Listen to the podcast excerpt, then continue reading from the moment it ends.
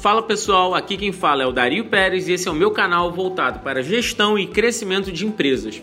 Aqui você vai ver temas relevantes para melhorar a eficiência do seu negócio, por isso fica ligado. E se você achar que esse conteúdo faz sentido, não esquece de nos seguir e compartilhar para os seus amigos. Fala pessoal, tudo bem? Hoje a gente vai iniciar um novo quadro chamado Mentorias 0800, que é um quadro que nós pensamos aqui, elaboramos para de alguma maneira a gente conseguir ajudar você, pequeno e médio empresário, que precisa tirar suas dúvidas e, obviamente, não consegue contratar uma consultoria, não consegue entender se na internet o que você está lendo é de fato bom ou ruim. É, tem dificuldade em achar bom conteúdo para se direcionar. Então, esse quadro é para você conseguir ter justamente essa visualização do que pode ser feito dentro de uma problemática.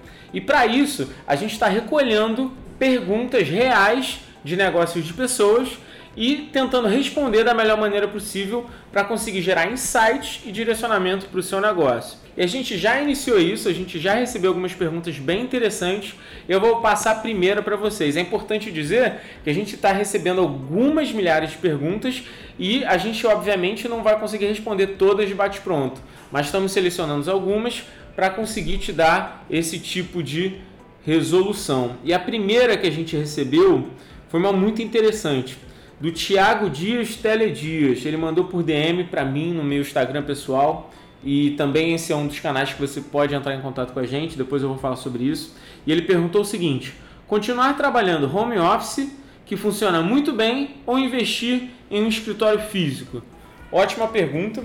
Eu, inclusive, acho que ela é muito pertinente para a gente começar o nosso quadro, porque diversas pessoas me perguntam sobre isso. E aí, para eu te responder isso, eu preciso dividir essa pergunta em dois itens: processos e cultura. Primeiro ponto: processos. Quando você começa uma empresa e normalmente você escolhe home office, é, você tem um grande problema que é falta de recursos. Você não tem muita mão de obra e você normalmente não tem muito dinheiro, não tem muitos recursos, até mesmo ferramentas tecnológicas para te ajudar dentro desse processo. E à medida que você tem que conquistar o mundo e ainda assim fazer com que sua empresa gire com uma, duas, três pessoas, quatro, cinco, uh, o distanciamento nessa problemática acaba agravando muitos processos. E qual é a consequência disso? Você diminui a qualidade da sua entrega, porque você não consegue delimitar o nível, o padrão de entrega que precisa ser feito.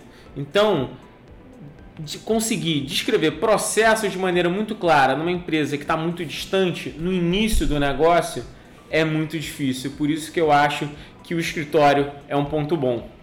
É claro que isso é uma regra? Não. Você consegue sim estipular processos muito claros dentro de home office. Isso é mais difícil. Você precisa ter muita resiliência nesse processo. E segundo ponto, cultura. Cultura para mim é basicamente tudo para o seu negócio ter resultado. Cultura é a maneira como as pessoas dentro do seu negócio e as pessoas ao redor do seu negócio enxergam o que você faz. E se numa etapa inicial você está trabalhando 100% remoto, essa implementação de cultura também é mais difícil.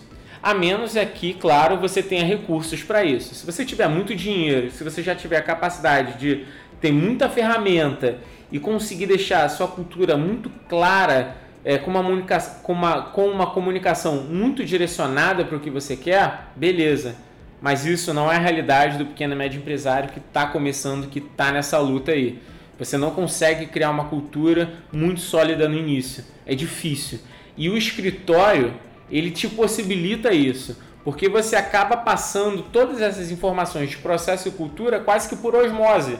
Porque você está o dia inteiro com as mesmas pessoas e vocês acabam compartilhando as mesmas ideias e construindo juntos essa dinâmica de trabalho. Por isso que eu acho que um escritório é importante. E quando eu digo escritório, eu não quero dizer um espaço é, é, locado que você tem que comprar móveis. Hoje a gente tem diversas soluções, a gente tem é, é escritórios virtuais, a gente tem os famosos. É, nossa, esqueci o nome.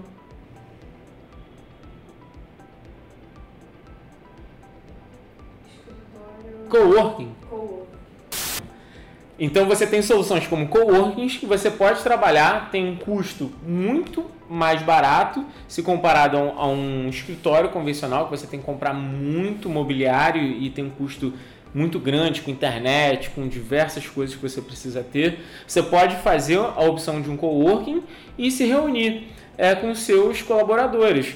E se no início é difícil você arcar com esse custo, tenta ver de você de repente se reunir só duas ou três vezes na semana em um coworking, você ter uma base interessante. Eu acho que esse é um dos grandes pontos que essa proximidade é muito legal. Um, uma curiosidade sobre esse assunto é que muitas empresas só começam a fazer home office depois de muito tempo, onde a cultura está muito bem estabelecida. E acreditem, às vezes elas gastam muito mais grana para trabalhar home office do que ter no escritório.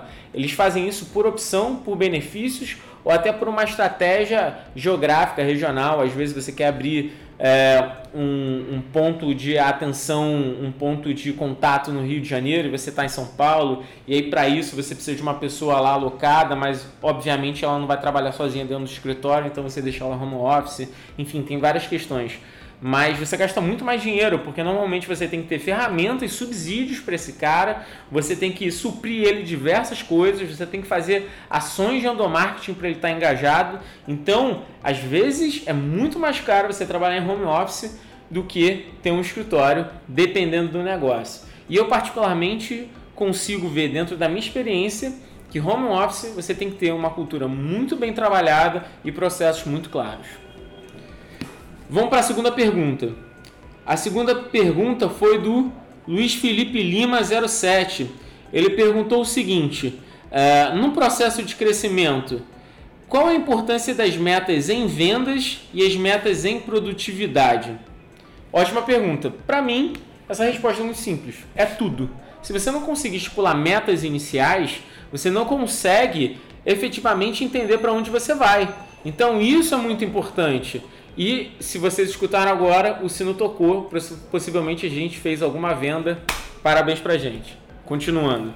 O Luiz perguntou sobre metas. Então, é muito interessante que você trace as metas inicialmente dentro do seu negócio. Se você vai começar uma empresa sem saber para onde você vai, você está fadado a navegar para o fracasso. Se você não tem direcionamento, qualquer lugar serve, qualquer lugar você pode cair em buracos muito ruins. Então, quando a gente começa o negócio, normalmente eu indico para as pessoas que estão começando é qual é o teu objetivo principal, qual é o diferencial da tua empresa e para onde você quer ir. Estipula isso em metas e se você tem sócios ou pessoas que já vão começar a trabalhar com você, dilui essas metas para cada pessoa.